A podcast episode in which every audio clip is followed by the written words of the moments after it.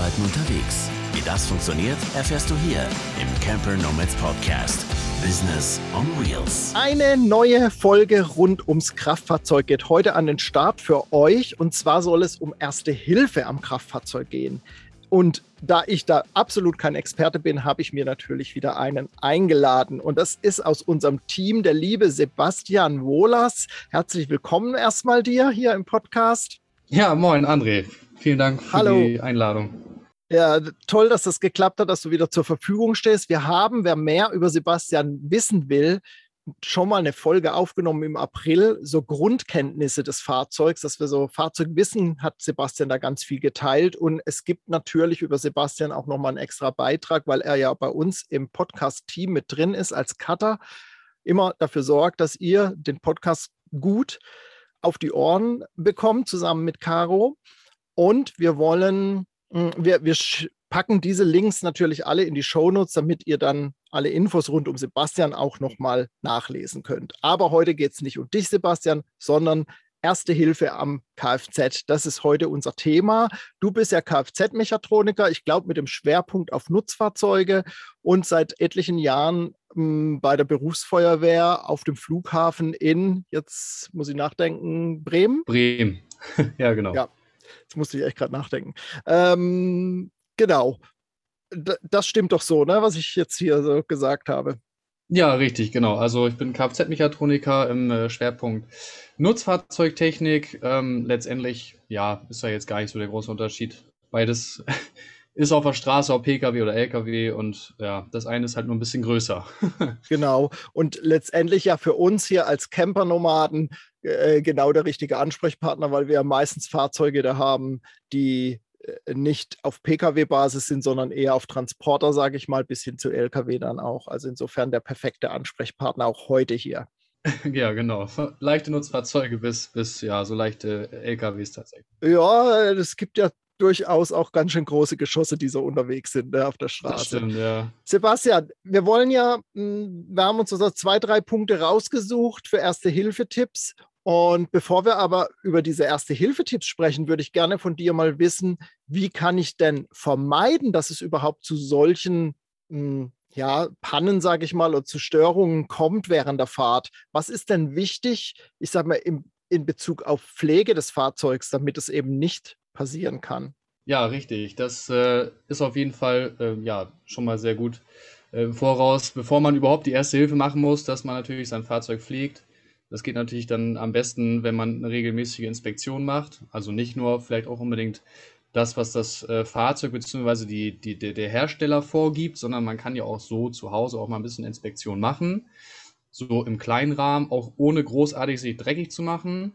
Ähm, und so eine Inspektion dient ja letztendlich auch dafür, um halt Fehler frühzeitig zu erkennen. Das ist eigentlich ja so das, das erste ja, oder der erste Begriff, das Wichtigste überhaupt an so einer Inspektion, Fehler frühzeitig erkennen, um eben keine Panne zu haben, um eben nicht diese erste Hilfe am Fahrzeug zu haben. Das lässt sich natürlich nicht zu 100 Prozent vermeiden, aber ähm, ich denke, die Fehlerquote wird auf jeden Fall weniger, wenn man einfach ähm, ja, die vom Hersteller vorgegebene Inspektionszeit äh, einhält und wenn man halt selbst sein Fahrzeug pflegt, wie man es halt auch eigentlich in der Fahrschule beigebracht bekommt. Ich, ich frage jetzt mal ganz, drum, ganz dumm, wo finde ich denn das? wann ist welches Intervall fällig? Ähm, meistens steht es in der Betriebsanleitung vom mhm. Fahrzeug selber.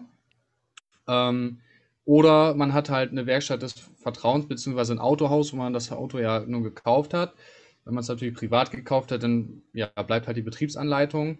Und ansonsten, die neueren Fahrzeuge haben auf jeden Fall auch einen Bordcomputer, wo das ähm, nachzulesen ist, wann dieses Fahrzeug in die Werkstatt muss. Und wenn man so ein neueres Fahrzeug hat, äh, äh, welches das auch anzeigt, dann würde ich das auch nicht so sehr über die Stränge schlagen und sagen, ach, der zeigt das zwar jetzt an, aber ich fahre weiter. Also, ich sag mal, wenn man gerade noch im Rahmen der Garantie ist, ähm, das kann man auslesen, wie lange man ja. jetzt schon mit einem fälligen Service durch die Gegend fährt. Und dann kann halt auch ganz schnell die Garantie ähm, erlöschen, so, also oder der Garantieanspruch erlöschen an, an gewissen Sachen. Das jetzt so ja. mal so nebenbei. Ja, das ist nochmal ein guter Hinweis. Du hast gesagt, man kann Inspektionen, ohne sich großartig dreckig zu machen, auch zu Hause machen. Welche ja. Dinge würdest du denn sagen, kann man durchaus auch selbst machen? Sicherlich nicht während der Garantiezeit, das war ja ganz guter Hinweis nochmal. Aber ansonsten, was, was kann ich denn zu Hause mal so an Pflege quasi machen, beziehungsweise checken? Also an Pflege auf jeden Fall, wenn wir jetzt, sagen wir mal, von außen anfangen, an Pflege auf jeden Fall Lackpflege. Das äh, vergessen sehr viele. Gehört halt einfach mit zum Fahrzeug dazu. Ähm, Lackpflege und halt auch äh, Scheibenpflege, sage ich jetzt mal dazu. Also, dass man wirklich seine Scheiben auch immer sauber hält. Eine saubere Scheibe ist halt auch gleichzeitig Sicherheit. Da gibt es auch mehrere Möglichkeiten, die zum Beispiel zu versiegeln. Dann, wenn es regnet und so, dann prallen die äh, Wassertropfen wesentlich besser ab und werden auch vom Fahrtwind, äh, ja, sage ich mal, weggetrieben. Ähm, wenn wir schon bei der Scheibe sind, kann man auch sagen, dass man die Scheibenwischer auf jeden Fall regelmäßig wechseln sollte, beziehungsweise auch mal guckt, ob das Wischbild überhaupt noch da ist oder ob das schliert. Viele sagen, ah, das geht noch. Wenn da wirklich mal ein Starkregen kommen sollte, geht es ja eben nicht mehr. So, ne, das äh, muss man auf jeden Fall nochmal beachten. Und dann auf jeden Fall, dass die Scheinwerfer immer sauber sind. Wenn da so viel Fliegendreck vor ist und so, dann kann das halt auch ähm, ja, zur Verdunklung führen oder halt dann auch zur Blendung. Ähm, dass man die immer sauber hält und natürlich auch, dass die Glühlampen und so weiter, dass das halt auch alles immer richtig ist. Vorausgesetzt, man hat natürlich noch so Halogenlampen und sowas. Das, ja, also das auf jeden Fall so von außen, dass man den Lack hat, dass man so ein bisschen die, die Scheinwerfer auch sauber hält, die Scheibe oder die Scheiben und Rückspiegel sauber hält, die Außenspiegel sauber hält.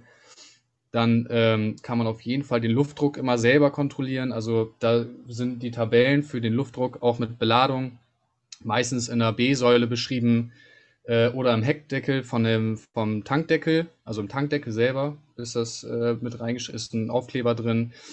Ganz zur Not geht natürlich auch wieder Betriebsanleitung oder sogar äh, bei Google, äh, wobei da äh, wahrscheinlich auch sehr viele Vorschläge kommen werden. Also sicher ist immer ja. in der B-Säule ähm, oder am Tankdeckel, da ist auf jeden Fall zu, sage ich mal, 95 Prozent zu finden.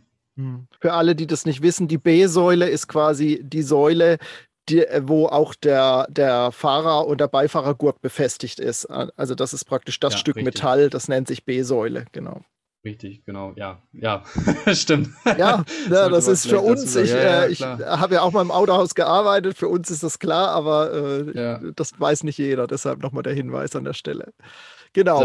Ähm, wie ja. sieht es denn mit Flüssigkeiten aus? Was kann ich da denn checken zu Hause? Du hattest gerade Scheiben angesprochen, also Wischwasser ist ja wahrscheinlich genauso wichtig, dass das regelmäßig kontrolliert wird, oder?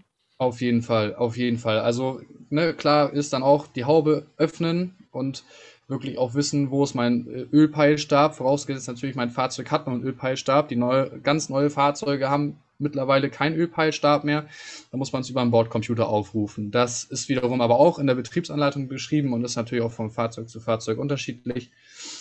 Ähm, aber klar ist natürlich, äh, Scheibenwaschmittel immer auffüllen und auch dann zu der gegebenen Jahreszeit auch auffüllen. Also da gibt es ja auch dann einmal Sommermittel und einmal Wintermittel, welches im Winter einfach nur einen höheren Frostschutz hat. Letztendlich ähm, ist das, kann man es natürlich, kann man das Wintermittel auch für den Sommer nehmen äh, kann dann nur ein bisschen mehr schlieren, sage ich mal, wenn man sauber machen will, weil es halt einfach dickflüssiger ist. Es ist halt einfach mhm. für den Winter ausgelegt. Mhm. Ähm, aber letztendlich reinigt das auch. Und zu, ganz zur Not, wenn man nichts zur, zur Hand hat, geht natürlich auch einfach klares Wasser äh, nachfüllen. Das kriegt man ja einfach bei der Tankstelle. Aber meistens kann man da auch dann nochmal Scheibenwaschmittel nachkaufen. Mhm. was hältst du denn von so Dingen wie, was hältst du von so Dingen wie Spiritus?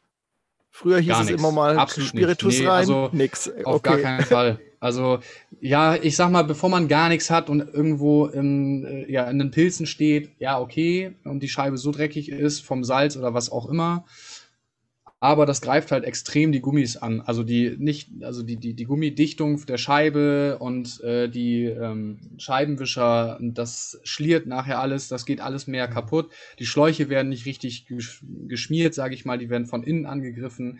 Also die Leitungen, die dann zu den Sprühdosen führen vom Behälter aus. Ich würde es nicht machen. Also das, dann würde ich lieber klar Wasser nehmen, was natürlich im ja. Winter fatal ist. Das friert natürlich ein. Aber ich sag mal, solange man im Sommer ist, würde ich, würde ich das machen. Es spricht vielleicht auch nichts dagegen, wenn man so einen äh, Tropfen Bioreiniger oder sowas. Also viele Camper haben ja mittlerweile so biologisch abbaubares Spülmittel und sowas oder Waschmittel. Ja. Wenn man sowas als kleinen Minischluck mit reinmacht, dass es wenigstens ein bisschen scheint, wenn man nur Wasser zur Verfügung hat, denke ich, ist es als Notlösung völlig in Ordnung. Mhm. Ähm, ich würde aber immer dafür das vorgesehene Scheibenwaschmittel nehmen. Ja, aber da sprichst ja. du ja auch wieder an, rechtzeitig das Ding checken, damit mir das eben nicht passiert, dass es leer geht, beziehungsweise dass es dann gerade im Winter leer geht, weil im Winter ist es ja auch so eine Sache, wenn du dann noch ein Rest Sommermittel drin hast und das noch in den Leitungen sitzt, ist mir nämlich auch schon passiert, ich nicht rechtzeitig Wintermittel aufgefüllt habe und vor allen Dingen das nicht benutzt habe. Wenn ich es nämlich nicht benutze, dann ist der Rest Sommermittel noch in der Leitung und gefriert mir zu. Dann nützt mir der ganze 5-Liter-Tank oder wie viel ich auch immer habe an Wintermittel nichts, wenn äh, die Leitungen dicht sind. Also immer dann auch hinterher durchspülen quasi die Leitungen, dass dann auch das Wintermittel bis an die Düse vorne äh, gekommen ist. Ne? Ja, ja, auf jeden Fall. Also das, das in jedem Fall, ähm, ja. Äh, das, ja. Also ich sag mal, solange es nur zufriert, ist es ja okay. Im schlimmsten ja. Fall platzen die halt die Leitung weg, weil das halt einfach durch den Frost dann sich ausdehnt. Ja. Und ja, das wäre natürlich fatal, aber deswegen meine ich ja auch zum Beispiel Inspektion heißt ja auch Fehler frühzeitig erkennen. Wenn ich ja. da jetzt reingucke und sehe, mein Behälter sieht irgendwie leer aus, wenn ich da oben mal so reinschaue, ähm, ja, dann fülle ich das auf. Ne? Also im Sommer ist es relativ entspannt, sage ich mal. Da kann ich halt, wie gesagt, auch klar Wasser nehmen wenn ich wirklich ein richtiger Sparfuchs bin, kann ich auch destilliertes Wasser nehmen aus dem Trockner, aus dem Wäschetrockner. Mhm, Vorausgesetzt, ich habe ja, natürlich gut. so einen zu Hause. Guter ähm, Hinweis, ja. Ja, also das ist ja, wird ja auch immer moderner, ne? So ja, immer ja, wieder irgendwelche Sachen verwenden. Also es geht dafür auch, ja, aber im Winter würde ich auf jeden Fall immer gucken, dass es genügend Frostschutz hat. Da gibt es zig Hersteller, wo drauf steht bis minus 60, bis minus 30, Konzentrat. Was ich nie machen würde, ist, wenn ich Konzentrat kaufe, dieses auch pur zu verwenden. Das würde ich wirklich nicht machen, weil das ja. schliert halt eigentlich mehr, als dass es reinigt. Also es muss ja. ein bisschen Wasser drin sein, damit es schäumen kann. Äh, sonst ja. schliert das halt wirklich. Ja, mehr. ja. Ja, toll. Jetzt haben wir die Flüssigkeiten, glaube ich, wirklich ausführlich behandelt. Das ist ja auch gut, weil das ist ja also wie oft hat man die Scheibenwischanlage, also die, die, die Sprühdinger da an? Also das ist ja, also mir geht es häufig so, dass irgendwas auf der Scheibe ist und ähm, man das weghaben will. Also wichtiges ja. Thema, aber ich glaube, das haben wir ausreichend behandelt. Ja. Was äh, gibt es noch irgendwas, wo ich zu Hause noch frühzeitig irgendwie was machen kann? Oder äh, ist das so das, wo du sagst, ja, das ist so für den Laien in Anführungszeichen erstmal das, was, was das Wichtige ist? Wir hatten jetzt eben frühzeitig eben zu gucken, äh, Reifenluftdruck zu prüfen, Motoröl zu checken, eventuell dann auch natürlich auffüllen, das Richtige, das ist klar. Da steht ja meistens auch auf diesem Zettel drauf mh, hm, vom letzten Ölwechsel, was da für eine Sorte Öl drin ist und sonst eben auch wieder Bedienungsanleitung. Hm, Gibt es noch irgendwas, was ich zu Hause regeln kann? Ähm, definitiv nochmal das ähm, Kühlmittel für den Motor, also hm? Den Kühlerfrostschutz, also dass man natürlich die, die, den, äh, ja, den Gefriergrad jetzt äh, nicht zu Hause feststellen kann. Das ist halt so, da bräuchte man ein Spezialwerkzeug, so eine, so eine äh, Spindel für, so nennt die sich. Mhm. Aber man kann auf jeden Fall den Kühlmittelstand einfach sehen. Mhm. Ähm, das ist ja ein Ausgleichsbehälter, so nennt er sich. Und da ist halt auch, so wie bei allen Flüssigkeiten eigentlich am Fahrzeug, zwischen Minimum und Maximum ist eigentlich gut. So, mhm. da wenn man sich dazwischen bewegt, ist alles super. Da gibt es auch verschiedene Mittel, die sich dann irgendwie G11 und G12 und G10 nennen. Da mhm. auf jeden Fall auch darauf achten, was muss in mein Fahrzeug rein. VW mhm. äh, ist zum Beispiel ausschließlich G12, mhm. aber es gibt halt auch Hersteller, die auch mal irgendwie zwischendrin gewechselt haben und so weiter und so fort. Also ja, da muss man ein bisschen gucken, was ich für ein Fahrzeug habe und welche Mittel dafür freigegeben sind. Wichtig ist immer Freigaben. Dann, ja. Also beim Motoröl ist zum Beispiel eine Freigabe, dann nur als Beispiel jetzt von Mercedes, weiß ich jetzt so aus dem Kopf, gibt es das MB 229.1 oder Punkt 0 oder Punkt 5 gibt es auch. Bei, bei VW gibt es das 505. Wenn man diese Freigaben sieht, das steht an der mhm. Betriebsanleitung, wenn man diese Freigaben sieht und sich die Nummer merkt, und dann ja. ein Ölkauf, wo drauf steht, freigegeben für und dann diese mhm. ganzen Nummern draufstehen, da macht man nichts mit falsch. Und dann ist auch ja. egal, welche Marke das ist, das Öl. Wenn die das die Freigabe haben, dann ist das alles im ja. grünen Bereich. Es gibt ja auch häufig auch, habe ich schon an Tankstellen gesehen, solche Übersichtstafeln wie für Wischblätter auch, dass man weiß, welches Wischblatt muss ich jetzt kaufen für mein Fahrzeug, auch für Ölsorten, wo dann nochmal alle Fahrzeugtypen drauf sind. Oft, manchmal ist es auch so ein Handbuch, was nochmal neben den Ölflaschen hängt, wo man durchblättern kann und sein Fahrzeug suchen ja. kann und dann sieht, welches Öl dazu passt. Ne? Ja, richtig, genau. richtig. Ja. Wichtig ist eigentlich nur, dass man äh, ja synthetisches Öl und Mineralöl nicht mischt. Das kann unter anderem halt dann flocken. Das ist halt ja. wichtig, dass man da äh, das nicht zusammen mischt. Ähm, aber in der Regel ist es halt wirklich, äh, ja, wenn es 5W30 ist, ist es 5W30 und 10W40 ja. ist 10W40. Also ja, ja, ja das, das passt schon gut. zusammen. Ja. Gut zu wissen. Jetzt sind wir zu Hause gut gerüstet, sage ich mal. Wir haben deine Hinweise befolgt und äh, unser Fahrzeug steht gepflegt in die Werkstatt gefahren zur Inspektion und so weiter. So, und nun komme ich eines Wintermorgens raus, um halb sechs morgens, stehe auf und muss zur Arbeit und stecke meinen Zündschlüssel rein und es macht nur noch Klack. Der Klassiker, würde ich sagen, Batterie wahrscheinlich irgendwie, ne? So, was, ja. was ist zu tun? Ja, ähm, das ist tatsächlich so, ja, der, der Klassiker, auch gerade bei älteren Fahrzeugen. Ähm, ja, meistens in dem Fall ist es dann natürlich die Batterie. Ähm, das kann man relativ einfach prüfen. Also es gibt viele Batterien, die mittlerweile so einen Punkt in der Mitte haben. Ähm, und wenn man sich den mal so ein bisschen anguckt und sieht, dass er dann nicht mehr grün anzeigt, sondern schwarz, dann weiß man, dass die entladen ist. Da ist auch nochmal ein, ein äh, Schriftstück auf der Batterie raufgeklebt, wo dann draufsteht, was diese Anzeige auf der Batterie besagt. Ähm, ja, wenn jetzt angenommen die Batterie leer sein sollte und ich das über diesen, diesen Punkt ermittelt habe, dann kann man die Batterie halt oder das Fahrzeug halt überbrücken. Wenn ich natürlich noch ein bisschen mehr gewappnet bin, kann ich natürlich auch die Batterie nachmessen mit einem Multimeter, einfach dann, oder mit einem Voltmeter vielmehr dann. Ähm, und wenn die Batterie unter eine Spannung von ja, 12 Volt beziehungsweise dann 10 Volt schon gefallen ist, dann reicht es nicht mehr, um das Fahrzeug zu starten. Und dann weiß ich halt, es liegt an der Batterie, die hat sich einfach entladen. Ähm, und da kann ich dann halt ja mit einem anderen Fahrzeug oder beziehungsweise mit einer anderen Batterie dann ganz einfach das Fahrzeug überbrücken. Du sagst ganz einfach. Erste Voraussetzung, zweites Fahrzeug muss natürlich vorhanden sein. Das lässt sich ja oft Richtig. irgendwie in der Familie oder Freunde oder Nachbarn äh, auftreiben. Zweites Tool, Überbrückungskabel. Ähm, hast du da einen Tipp, was, auf was ich da achten muss beim Kauf von so einem Kabel? Ja, also letztendlich sind alle Kabel, die ich kaufe, ja dafür zugelassen.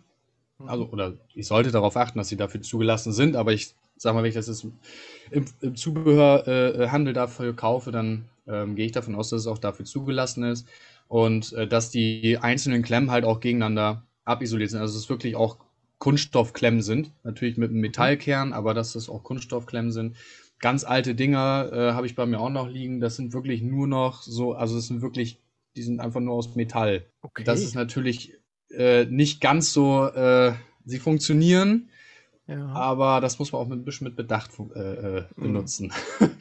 Also eh, eh, was Neuzeitliches sich an, äh, zu besorgen, ist, glaube ich, da ein guter Hinweis mit Kunststoffummantelung. Das ist sehr gut. Definitiv. Also immer mit Kunststoffummantelung und da steht dann auch drauf, bis wie viel Volt die oder bis wie viel Spannung die letztendlich abkönnen. Ähm, in der Regel reicht das aber völlig aus. Also äh, mhm. es gibt mittlerweile auch so Akkupacks und so, die auch, äh, also das ist dann wie so eine Powerbank. Ja. Gibt mhm. es auch. Die sind auch gar nicht so teuer ähm, kann man sich auch ins Auto legen. Da kann man zwei, dreimal mit überbrücken. Das äh, schaffen die ohne weiteres. Mhm. Ähm, kann ich tatsächlich auch aus eigener Erfahrung. Also diese Dinger sind eigentlich gar nicht mal so schlecht. Aber ich glaube, man muss darauf achten, für wie viel ähm, äh, für wie viel die ausgelegt sind, also für welche Größe, wie viel Amperestunden die praktisch überbrücken können, ja. oder? Ich habe mich da mal im Internet schlau gemacht wollte für mich auch was, aber für so einen ähm, äh, 2,8 Liter Diesel, der braucht äh, eine ganz schön große, ein großes Teil. Die sind dann auch ganz schön teuer, die Dinger. Ja, gut, das, äh, da ist wahrscheinlich das klassische Überbrückungskabel äh, günstiger. Weil ja, ja. wahrscheinlich, ja, wenn du das Ding dann brauchst mit dem Batterieding, dann ist das wahrscheinlich leer und naja. Ja, weil es. das muss ja auch dann wieder regelmäßig gewartet werden, sage ich mal, sprich aufgeladen ja. werden und nicht drei Jahre unbenutzt im Auto liegen und dann ist der Akku nämlich auch irgendwann entladen, ne? wahrscheinlich. Richtig, also, richtig. Ja. ja. wenn wir jetzt beim, beim Klassiker dabei bleiben, dann nehme ja. ich halt einfach das Überbrückungskabel, schließe zuerst Minus an und dann Plus. Und dann, also auch nicht aneinander halten, Klammern, sondern einfach Minus an Minus und dann Plus an Plus und dann das äh, Fahrzeug, welches dann halt liegen geblieben ist, mit der Batterie dann erst starten. Ich frage mich jedes Mal, schließe ich das als erstes an der defekten oder an der entladenen Batterie an oder als erstes an dem gut an der guten Batterie nenne ich es jetzt mal äh, oder spielt es überhaupt keine Rolle? Wichtig ist nur Minus erst und dann Plus. Also es, es gab da mal eine Regel, eine Faustregel, die man in der Fahrschule erzählt hat. Ich habe tatsächlich nie drauf geachtet und noch nie Probleme mit gehabt. Also ich habe nur drauf geachtet, ich habe immer die Kabel tatsächlich vom Überbrücker zum Überbrückenden gelegt mhm. sprich also von dem Fahrzeug, welches läuft, oder die Batterie, die geladen ist, mhm. äh, zur entladenen Batterie. Das habe ich mhm. immer so gemacht und ich bin damit noch nie äh, ja, schief gelaufen, sage ich mal. Das heißt, du schließt auch beide Kabel erst an der guten Batterie an und gehst dann mit dem Minuskabel an die schlechte und dann mit dem Pluskabel an die schlechte. Ja, ich mache das immer Step by Step. Ich nehme erst die Minus, okay. schließe die an ja. und dann nehme ich die äh, Plusleitung und schließe die dann an die Plusleitung an. Ähm, mhm. Im besten Fall lasse ich das Fahrzeug laufen, welches ja, äh, also mit der guten Batterie lasse ich mhm. weiterhin laufen, mhm. gehe zu meinem Fahrzeug, welches äh, ja, Batterie tot ist und mache dann alle Verbraucher aus, sprich Licht, Lüftung und so weiter, Radio, alles aus und ja. starte dann das Fahrzeug und dann kann ich quasi, wie ich aufgebaut habe, rückwärts wieder abbauen. Also erst Plus abbauen ja. und dann Minus abbauen. Und halt wirklich darauf achten, dass man diese beiden Klammern dann nachher auch nicht aneinander hält oder so. Oder auch nicht ja. mit dem Pluskabel nachher auf die Karosserie von einer der beiden Fahrzeuge kommt, weil dann halt wirklich Strom fließt. Ja. ja also, ja, äh, also die Spannung mit, liegt dann mit, ja an man muss da keine Angst davor haben, ne? aber man muss da schon Nein. mit Vorsicht und Bedacht dran gehen, alles langsam genau. und nicht da rumhetzen. Äh, klar ist es, wenn es dann mal minus 10 Grad draußen sind, auch nicht so angenehm, aber das nützt ja nichts. Man muss das einfach nee. vorsichtig machen, weil es, auch wenn es nur 12 Volt sind, es fließt ja Strom. Also, ähm, und da kann Richtig. dann auch irgendein Computerteil oder sonst was dabei hops gehen, wenn es dann einen Kurzschluss gibt letztendlich. Ne? Ja, ja. Mhm. Ja, das waren gute Hinweise, finde ich gerade. Ähm, also gerade nochmal mit diesem Minus an Minus und dann Plus an Plus, das ganz sachte aufzubauen quasi und das Gleiche dann retour praktisch wieder rückwärts abwickeln. Also, genau, einfach keine Panik, ja, sondern einfach genau. alles Step by Step. Minus ja. nach Minus, Plus nach Plus. Ja. Und dann Sehr ist gut. eigentlich heile Welt. Also wer das nach dieser Anleitung nicht verstanden hat, der muss dann zum Erste-Hilfe-Kurs bei Sebastian ähm, und sich das dann äh, in Live nochmal zeigen lassen. Also finde ich einen ganz guten Hinweis, was du da gegeben hast und äh, klasse Erste-Hilfe-Tipp. Erste Hilfe Nummer eins abgehakt, würde ich sagen. Ja. Ähm, mir fällt noch so das Thema Glühlampen ein. Ich hatte das erst neulich wieder. Da war meine, war meine ähm, mein rechter Hauptscheinwerfer auf einmal dunkel. Und es war schon dämmerig und deshalb habe ich das gemerkt, irgendwie stimmt da was nicht. Und bin auf den nächsten Parkplatz ran und habe äh, draußen hingeguckt und dann ja gesehen, die ist, äh, ist aus. So, was, also ich weiß es jetzt, was ich tun muss, aber was ist zu tun, wenn ich merke, irgendeine der Glühlampen ist kaputt? Ja, also erstmal hast du, finde ich, richtig gehandelt, dass du rangefahren bist und nachgesehen hast, was da jetzt los ist in der Regel, wenn diese Glühlampe defekt ist, dann oder wenn die Glühlampe nicht mehr, nicht mehr leuchtet, das Leuchtmittel nicht mehr leuchtet, dann ist in der Regel auch das Leuchtmittel defekt. Es kann natürlich auch die Sicherung sein, aber in der Regel ist es tatsächlich das Leuchtmittel. Ähm, und da ist halt ganz wichtig, Vorbereitung ne, ist das halbe Leben. Man sollte halt eine oder zwei Reservelampen äh, dabei haben, wenigstens für die Hauptscheinwerfer. Mhm, mh. Das sollte man auf jeden Fall dabei haben da muss man halt auch einfach in der Betriebsanleitung nachgucken, welche jetzt verbaut sind. Oder man mhm. baut mhm. einfach mal eine aus und guckt nach, äh, welche drin ist und bestellt die dann dementsprechend oder kauft die dann dementsprechend. Ja, oder man geht halt in, in Fachhandel, sage ich mal, oder ins genau. Autohaus und sagt, ich möchte für ja. das Fahrzeug hier Fahrzeugschein, da möchte ich jetzt eine Ersatzglühlampe haben. Äh, bitte suchen wir die entsprechende richtige raus. Richtig, genau. Mhm. Auf jeden Fall. Das auf jeden Fall so. Und ganz wichtig ist eigentlich nur zu sagen, beim Wechsel selber nie den Glaskolben anfassen. Also beim Ausbau der alten Glühlampe ist es egal, tatsächlich. Ja. Ne, da, ich meine, da gibt es auch Sicherheitsvorkehrungen. Wenn man es jetzt ganz stumpf sehen möchte, dann muss man da von diesen Glaskolben nie anfassen. Nicht ja. anfassen. Äh, und immer nur an den Metallsockel. Und wenn man so eine, so eine Glühlampe ausgebaut hat oder beim Wechsel dieser Glühlampe muss man theoretisch eine Schutzbrille tragen, weil okay. diese Glühlampe aus welchen Gründen auch immer explodieren könnte und dann halt mhm. halt Glassplitter durch die Gegend fliegen könnten. Okay. Ich weiß okay. nicht, ich, ich kenne persönlich niemanden, dem das mal passiert ist und ich kenne tatsächlich auch niemanden, der so eine Schutzbrille aufsetzt, aber rein theoretisch wäre das so. Also du hast es jetzt angesprochen und das finde ich auch total gut und wichtig. Ja. Dann kann jeder selbst entscheiden. Ich sage mal so, genau. wenn ich das jetzt so weiß, kann ich ja zum Beispiel auch beim Rausfummeln von dieser Lampe, äh, oftmals ist es eh, habe ich schon bei meinen verschiedensten Fahrzeugen ähm, festgestellt, gar nicht mit hingucken getan, sondern mit hintasten und fühlen. Ja. und dann kann ich auch den Kopf zur Seite nehmen, wenn ich das Ding rausfummele. Und falls sie dann kaputt geht, habe ich zwar keine Brille aufgehabt, aber es fliegt mir dann nur ins Ohr, sage ich mal.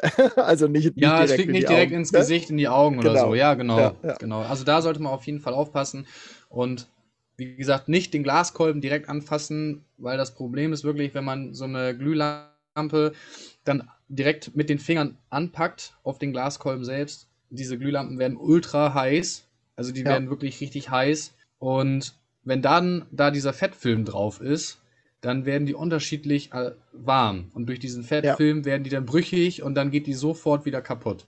Jetzt fragt ihr euch wahrscheinlich, woher Fettfilm? Sebastian, erzähl, warum? Ja, von, von, den Fingern. ne, also man hat genau. ja immer an seinen Fingern hat man ja immer so einen leichten äh, äh Fettfilm drauf. Nicht, ja. wenn man sie eincremt oder so, sondern generell einfach der ganz normale menschliche ja, Fingerabdruck, der einfach da ist. Ähm, ja, der kann halt dazu führen, dass man dann nicht lange an seiner Glühlampe Freude hat. Und naja, wie du ja gerade schon gesagt hast, André, es ist manchmal sehr müßig, eine Lampe zu tauschen. Und mhm. ja, wenn man dann das endlich geschafft hat ähm, und die Lampe dann nach zwei Stunden wieder kaputt ist, das, äh, ja, da kommt Freude auf. Wäre ärgerlich, genau. Vielleicht noch ein Tipp, der mir gerade einfällt. Ich habe mir im Ersatzteilhandel so eine Lampenbox besorgt. Da ist im Prinzip jede Lampe, die ich am Auto außen verbaut habe, ja. einmal drin. Das heißt, egal ob eine Blinkerglühbirne, die sind bei mir nämlich tatsächlich auch noch gelb. Das ist wieder was Besonderes an dem Fahrzeug. Das heißt, die, die, da kann ich nicht einfach irgendeine nehmen. Und all diese Lampen sind da eben drin in dieser Box. Und wenn ich dann eine ausgebaut habe, dann lege ich mir die tatsächlich also ausgetauscht habe, lege ich mir die kaputte vorne an den Tachometer ins Armaturenbrett rein, damit ich auch bloß nicht vergesse, die nächsten Tage mir wieder eine neue zu besorgen. So gelingt mir das gut, diese Batteriebox immer auf dem Laufenden zu halten. Vielleicht ist das nochmal ein Tipp für den einen oder anderen. Das ist ein ziemlich guter Tipp. ja.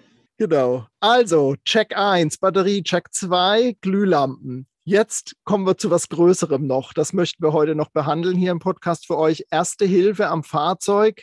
Reifenpanne. Was ist zu tun? Und wir treiben es mal auf die Spitze. Reifenpanne auf der Autobahn. Ihr merkt, Reifen ist geplatzt oder einfach nur Luft raus, was auch immer. Ähm, was ist zu tun, Sebastian? Ich glaube, das ist somit die größte Horrorvorstellung eigentlich von jedem Autofahrer, dass der Reifen dann äh, auf der Autobahn platzt. Ich persönlich habe das noch nie erlebt. Ich will das auch nicht erleben. Ich wünsche das auch niemandem, dass das jemandem passiert. Ja, das weniger Schlimme wäre eigentlich, wenn der Reifen einfach nur platt wird auf der Autobahn und man dann halt irgendwie ja feststellt, okay, ja, der ist jetzt platt, weil dann kann das Auto noch fahren. Und naja, ich war ja nun jetzt äh, vor kurzem in äh, Dänemark und ich habe da auch viele Pannen gesehen und ich habe mir dann so gefragt, die stehen teilweise ein Kilometer von der Ausfahrt und fahren da nicht hin und bleiben lieber auf der Autobahn stehen. Also, also ganz ehrlich, man kann nichts kaputt machen an diesem Reifen, weil der ist eh schon platt. Mhm. Und ich, also ich weiß nicht, aber ich persönlich würde diesen Kilometer auf den Standstreifen bei Standgas einfach rollen mit Warnblinkanlage bis zur Ausfahrt und würde runterfahren und würde dann erst meinen Reifen selber wechseln oder den ADAC rufen. Dann oder Pannenhilfe, was auch immer, auf jeden Fall, dann ist man auf der sicheren Seite. Man steht niemandem im Weg und dir kann niemand mhm. mit einer höheren Geschwindigkeit in die Karre fahren.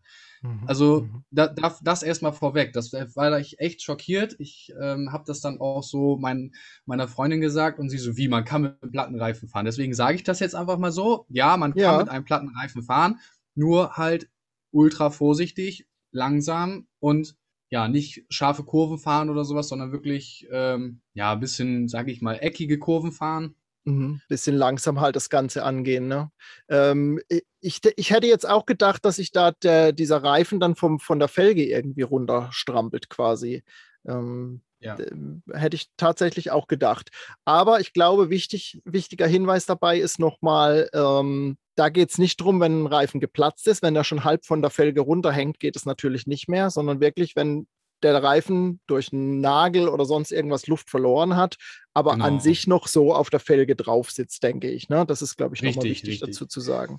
wenn dir das passieren sollte, dass der, der, dass der Reifen äh, äh, runterwandert, das merkt man dann ja. Also ich sag mal, wenn ich fahre und ich merke so, oh ja, jetzt fühlt es sich langsam komisch an, dann kann Mhm. ich immer noch mal aussteigen und nachgucken. Wenn ich dann sehe, okay, der Reifen krempelt jetzt, sich jetzt von der Felge, dann Ja. kann ich immer noch stehen bleiben. Aber ich würde, wenn ich sehe, also natürlich nicht, wenn ich noch 30.000 Kilometer fahren muss, Nee, nee. Aber wenn ich sehe, in 500 Meter ist ein Rastplatz oder in Ja. ein Kilometer ist ein Rastplatz oder meinetwegen auch in zwei Kilometer ist eine Ausfahrt, dann würde ich persönlich immer zusehen, dass ich von der Autobahn runterkomme. Weil Mhm. ich finde, es gibt nichts Schlimmeres als auf der Autobahn und ich habe im LKW-Pannenservice gearbeitet. Ich finde, es gibt nichts Schlimmeres als auf der Autobahn einen Reifen zu wechseln. Das ist Ja. ein Horror. Das ist Horror. Ähm, ist es denn überhaupt erlaubt, sage ich mal, das kommt mir jetzt gerade so in den Sinn, wo wir darüber sprechen, mit so einem defekten Fahrzeug auf dem Standstreifen weiter zu kriechen, sage ich mal. Das ist ja nicht mal fahren, also wirklich so in Schrittgeschwindigkeit da weiterzufahren. Weißt du das, ob das überhaupt erlaubt ist? Oder muss ich mit meinem liegen gebliebenen Fahrzeug wirklich da stehen bleiben und Hilfe anfordern? Hm, Das ist eine gute Frage. Ich weiß nicht, wie die Rechtslage da ist tatsächlich. Weiß ich Ähm, nämlich auch nicht. Aber ich, ich weiß nicht, wenn ich über meine eigene persönliche Sicherheit nachdenke und ich dann auf der Autobahn stehe, ich meine, das dauert ja auch immer eine Stunde mindestens, mindestens eine Mhm. Stunde, bis dann halt irgendein Pannenfahrzeug da ist. Und wenn ich Ja. mir überlege, dass ich in dieser Stunde, ich weiß nicht, wie viele Autos an mir vorbei rasen. Die fahren ja, äh, wenn es dumm kommt, ist es natürlich auch noch eine Strecke, wo auch noch offen ist. Dann fahren sie da Ja. mit 200 Klamotten an mir vorbei. Ja. Und das ist eigentlich ein Gefühl, das ist unglaublich schlecht. Ja. Also, Ja, ja, das, das, ich Ja, glaube das und- auch. Und es ist ja auch so, ich weiß, ich hatte auch mal eine Panne auf der, auf der Autobahn, äh, war kein Reifenpanne, eine andere Panne, irgendwas äh, Technisches. Und da hat der ADAC auch ganz klare Anweisungen gegeben. Ne? Fahrzeug sofort verlassen, Warnweste anziehen, hinter die Ja. Leitplanke und woanders hast du nicht zu sein. Deshalb weiß ich Richtig. gar nicht, ob es sogar, ähm, ob es gar nicht erlaubt ist, den Reifen da auf der Autobahn selbst zu wechseln. Ich werde versuchen, das nochmal zu recherchieren über einen ADAC oder so. Und äh, wenn ich Ergebnisse habe, schreibe ich das in die Show Notes mit rein. Ähm, dann äh, äh, verlinke ich da nochmal einen Artikel dazu, wenn ich was finde. Das, äh, das würde ich bin ich sowieso nicht auf den Standstreifen. Auf den Standstreifen würde ich persönlich auch nicht anfangen, da meinen Reifen zu wechseln. Also, Mhm. das ist schon mehr als mutig eigentlich, Das äh, das zu machen. Auch wenn unvernünftig, ne? Warnweste anziehe und also auch wie viele der das Warndreieck gehört halt 100 Meter hinterm Fahrzeug und nicht 20. Ja. Also das ist auch Ja. schon noch ein Unterschied, dass also Ja. viele Menschen können scheinbar nicht zählen. äh, und es ist auf der Autobahn leicht, weil man hat ja diese, diese ähm, Richtig. wie, wie heißen die Dinger? Du weißt es vielleicht besser. Diese, Ja, diese, die, die Randmarkierung, ne? Abstandshalter, die, Straß, diese- die, die Straßenrandmarkierung, die, die, die weißen Poller, meinst du? Ja, und die sind ja auf der Autobahn, äh, meine ich, 50 Meter auseinander, ne? Richtig. Also brauche ich ja nur zwei von diesen schwarz-weißen Balkendinger da ablaufen und äh, dann stelle ich da mein Warndreieck hin. Ich wundere mich auch immer wieder, dass die Leute das fünf Meter hinter ihrem Kofferraum stehen haben. Also äh, Ja, das bringt nichts. nee, Tatsächlich. Gut, das heißt, auf der Autobahn würdest du ganz klar empfehlen, Pannendienst anzurufen, ob jetzt das der ADAC ist oder ein anderer. Manche haben das auch in ihren Autoversicherungen im Schutzbrief mit drin und rufen dann dort an. Das ist ja ganz unterschiedlich oder über ihre Werkstatt oder Leasingvertrag oder oder was es da alles für Möglichkeiten gibt. Also auf der Autobahn ganz klar Pannendienst. Was mache ich jetzt, wenn, wenn ich das ich fahre zu Hause auf den Hof und merke, mein, mein Reifen ist platt. Ich bin wahrscheinlich beim nächsten Supermarkt, bin ich irgendwo reingefahren, bis zu Hause habe ich es noch geschafft und dann merke ich, mein Reifen ist platt. Und ich möchte das jetzt mal endlich selbst machen. Was muss ich beim Reifenwechseln beachten? Ja, also erstmal muss man natürlich einen Reservereifen haben.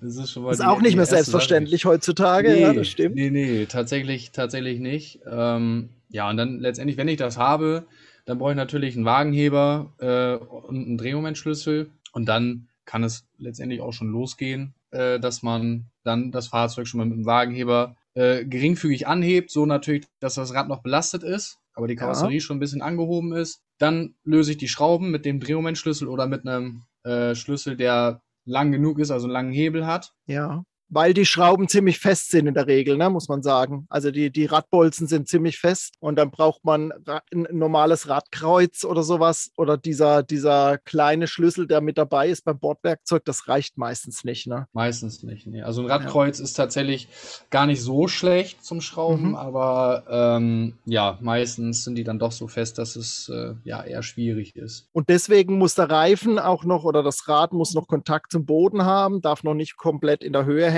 weil sonst kriegst du diese Ra äh, Radmuttern eben nicht gelöst. Ne? Ja, genau. Ähm, wenn ich die dann soweit gelöst habe, also noch nicht abgeschraubt, sondern nur erstmal gelöst habe, dann kann ich das Fahrzeug ganz anheben. Also zu, ganz zuerst muss man natürlich gucken, dass man das Fahrzeug gegen das Wegrollen sichert. Das habe ich vergessen ja. zu sagen. Also allererster ja. Step, Fahrzeug gegen Wegrollen sichern, mit mhm. Feststellbremse Gang einlegen und wenn ich noch habe, einen Keil. Oder einen Backstein vor die Räder oder irgendwie sowas. Ja, ne? richtig. Und äh, dann wenn ich halt die Schrauben gelöst habe und das Fahrzeug dann mit dem Wagenheber angehoben habe, dann erst löse ich die Schrauben. Ähm, ja, das geht eigentlich relativ einfach dann. Und damit das Rad dann nachher nicht einfach so runterplumpst, ich würde das Fahrzeug auch nicht höher anheben, als es muss. Also wenn das Rad dann frei mhm. drehen kann, dann reicht das locker aus. Oder mhm. man halt einen leichten Spalt zwischen Rad und Boden hat, reicht das locker aus. Und dann würde ich mhm. einfach ein bisschen den Fuß unten am Rad gegenstellen, alle Schrauben eben lösen. Wenn alle Schrauben mhm. ab sind, dann kann ich das Rad einfach runterheben. Stelle ich den Fuß jetzt nicht unten gegen, gegen das Rad, dann plumpst es halt einfach runter und unter Umständen verbiegt mir dann nachher noch das äh, Hitzeschutzblech von der Bremse.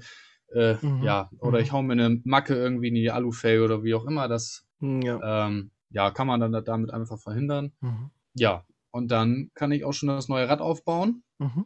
Und da ist jetzt letztendlich nur zu äh, beachten, wenn ich das dann nachher alle Schrauben wieder ähm, angezogen habe, dass ich die, dass ich dann das Fahrzeug wieder ein bisschen ablasse mhm. und dann die Schrauben erstmal nochmal ein bisschen fester ziehe als nur handfest, sage ich mal. Und dann würde ich das Fahrzeug ja. ganz runterlassen und dann würde ich über Kreuz, äh, also sternförmig quasi, die mhm. äh, Radmuttern oder Radschrauben mit dem entsprechenden Drehmoment äh, wieder festziehen. Also da muss man natürlich gucken, deswegen auch ein Drehmomentschlüssel, äh, muss man natürlich gucken, äh, was die Hersteller davor geben, wie viel Drehmoment diese äh, Radmuttern oder Radschrauben, Radbolzen dann äh, bekommen müssen. Das macht man halt einfach, um, damit das Rad auch wirklich fest ist und nicht zu fest ist, damit sie auch irgendwie wieder, also damit die Schrauben auch irgendwie wieder abgehen können. Ja, ja, das wäre nämlich jetzt meine Frage gewesen, warum Drehmomentschlüssel, aber das hast du ja beantwortet.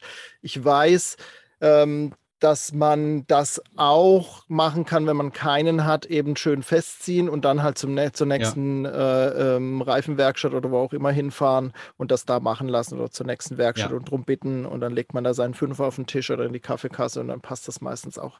Also, äh, genau. weil diese Drehmomentschlüssel, das hat ja nicht jeder zu Hause und äh, ich glaube, die sind auch nicht ganz billig, ne, die Dinger. Ja, da gibt es immer wieder mal welche so bei äh, diversen Supermärkten im Angebot. Ja. Aber ähm, also für den einmaligen äh, Radwechsel reichen die dann natürlich locker aus.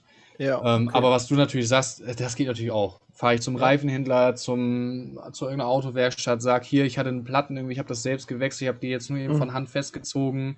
Genau. Ähm, können wir dann nochmal eben im Drehmomentschlüssel äh, beigehen. Wichtig ist, dass ich so zwischen 50 und 100 Kilometer das Rad nochmal nachziehen lasse, ja. weil sich halt die Schrauben nochmal setzen können. Muss mhm. nicht, kann.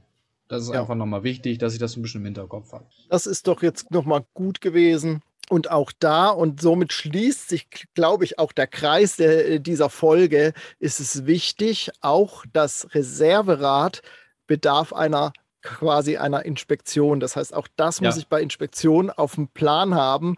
Reifenluftdruck prüfen. Vielleicht muss ich das mal aus der Halterung rausnehmen. Manche Dinge sind ja auch unters Auto verschraubt. Das ist zum Beispiel bei meinem Wohnmobil so. Ähm, dann muss ich mal diese Halterung auch schmieren oder gucken, dass, da, ne, dass ich im, im Notfall dann auch an das Reserverad rankomme. Also ich glaube, das ist ja, nochmal so zum Einwand. Ausgang äh, äh, der Folge quasi. Auch das gehört zur Inspektion, das Reserverad nochmal zu checken und das auf dem Plan zu haben. Ja. Ja, ja Sebastian, coole Folge geworden, äh, finde ich, mit viel Informationen und handfestem Kram, wo die Leute was mit anfangen können, glaube ich, da draußen. Liebe Hörerinnen und Hörer, gebt uns gerne Feedback und äh, sagt uns Bescheid, wenn ihr noch andere Themen rund ums Kfz zum Thema Erste Hilfe am Kfz haben wollt. Sebastian hat eine Menge Wissen, wie ihr merkt, glaube ich, jetzt auch wieder in dieser Folge. Ähm, wir müssen da immer gucken, dass wir das irgendwie stramm durchkriegen, weil er einfach da unheimlich viel Detailwissen auch hat und ihr da ja möglichst gut ja auch durchkommen sollt. Und ja, gebt uns gerne Feedback und ähm, sagt uns, was ihr in den nächsten Kfz-Folgen mal drin haben wollt, weil ähm, uns beiden macht das echt Spaß hier, die, die Kfz-Folgen und würden gerne da noch mehr rausgeben, oder? Was meinst du, Sebastian? Ja, auf jeden Fall. Also ich finde das, ich das macht Spaß und ich, ich mir würde es einfach freuen, wenn, äh, wenn man damit auch Menschen dann helfen kann. Dass, dass sie sich da auch ein bisschen bestärkter fühlen und sich auch einfach mal trauen, ans Fahrzeug ranzugehen und vielleicht sogar wirklich mal einen Motorölwechsel selbst zu machen oder sowas. Das würde mich einfach freuen, wenn man das so, so ein bisschen hinbekommt. Ja, das ist ja dann nochmal die nächste Disziplin. Da muss ich dann auch nochmal bei dir in die Lehre gehen. Das habe ich auch noch nicht gemacht. ja, sehr cool, Sebastian. Ganz, ganz lieben Dank für deine Zeit, für deine Tipps, für deine Informationen, was du zusammengetragen hast. Wir fassen sehr, das sehr Ganze gerne. natürlich in den Shownotes nochmal ein bisschen zusammen und ähm, bereiten dann die nächste Folge für euch vor. Vielen Dank, Sebastian. Gerne, gerne. Sehr schön. Ja, ihr Lieben, dann hoffe ich, dass es euch wieder Spaß gemacht hat. Schaltet auch nächste Woche wieder ein, wenn die nächste Camper Nomads Podcast Folge online geht. Und bis dahin sagen wir Tschüss zusammen. Tschüss.